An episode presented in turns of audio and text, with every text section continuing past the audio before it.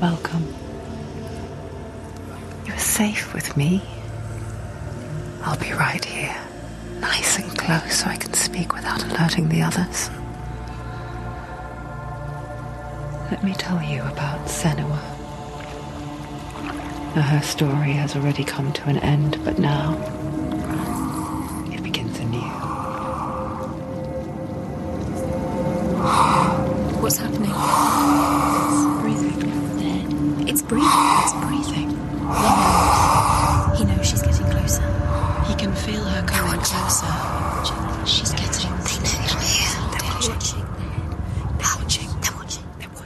journey deep into darkness. There will be no more stories after this one. What is she doing? Why is she doing this? They're watching.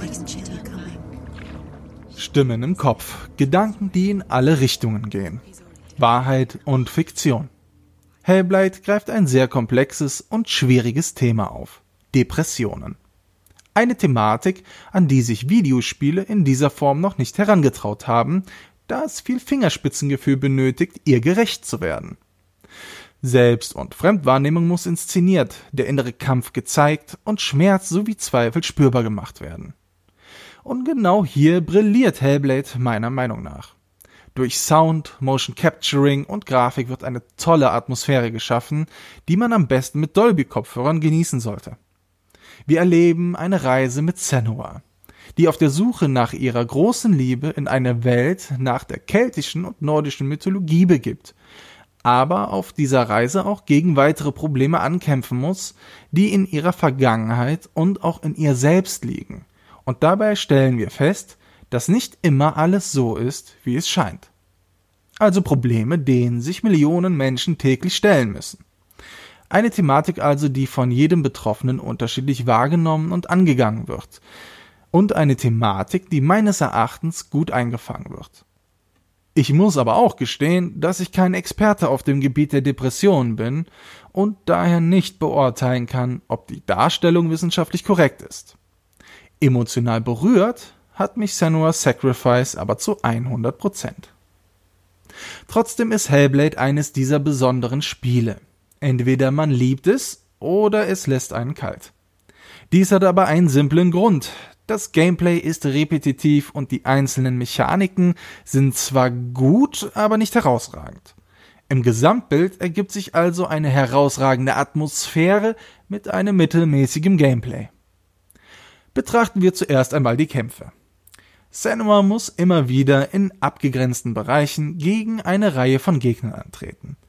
Dies funktioniert mit Ausweichmanövern und wuchtigen Schlägen auch recht gut.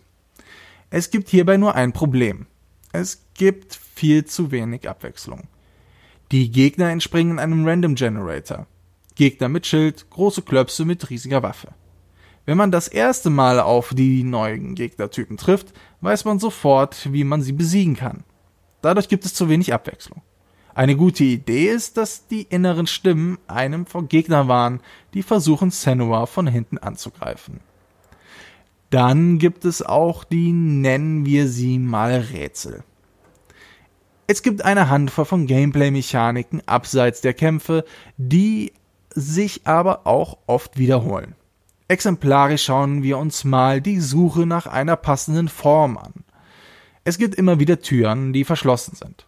Oftmals haben diese Türen Symbole, die man in der Spielwelt finden muss. So sucht man dann in einem Bereich zum Beispiel Baumformationen, die aus der richtigen Perspektive betrachtet eines dieser Symbole bilden. Schwer zu finden sind die Symbole meist nicht, wenn man die Augen nach dem Grundriss offen hält. Leider wird die Mechanik so oft genutzt, dass sie sich abnutzt. Und dieses Problem hat leider jede Mechanik im Spiel. Dieser Umstand scheint der Tatsache geschuldet, dass Hellblade ein AAA-Spiel sein möchte, das ohne großen Publisher erscheint. Ninja Siri hat also Eigenkapital in das Spiel gesteckt und bei der Technik hat das sicher nicht wenig Geld gekostet. Beim Gameplay wurden also Abstriche gemacht. Und auch wenn das Spiel in der reinen Spielbarkeit diese Abstriche macht, ist es doch ein sehr gutes Spiel geworden. Fazit Hellblade ist in gut fünf Stunden durchgespielt. Deshalb nervt das repetitive Gameplay nicht so sehr.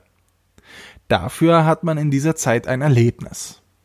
Die Atmosphäre ist durchgehend angespannt.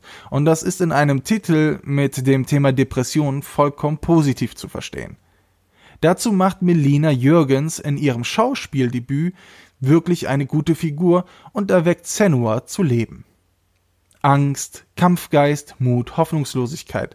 All diese Emotionen werden durch das Spiel und die Charaktere auf den Spieler am Controller transportiert. Und das ist das größte Kompliment, das man einem Videospiel machen kann. Wenn man als Spieler emotional eingebunden wird, kann man über Schwächen hinwegsehen und diesen Titel trotzdem das Prädikat sehr gut geben. Und genau dies gelingt Hellblade in beeindruckender Weise. Deshalb gehöre ich zu der Fraktion, die Senuas Reise liebt. Für wen ist das Spiel? Für Freunde von dichter Atmosphäre und Spielen abseits des Mainstreams. Für wen ist das Spiel nichts? Für all jene, die mit schwerer Kost nichts anfangen können und sehr auf Gameplay bedacht sind.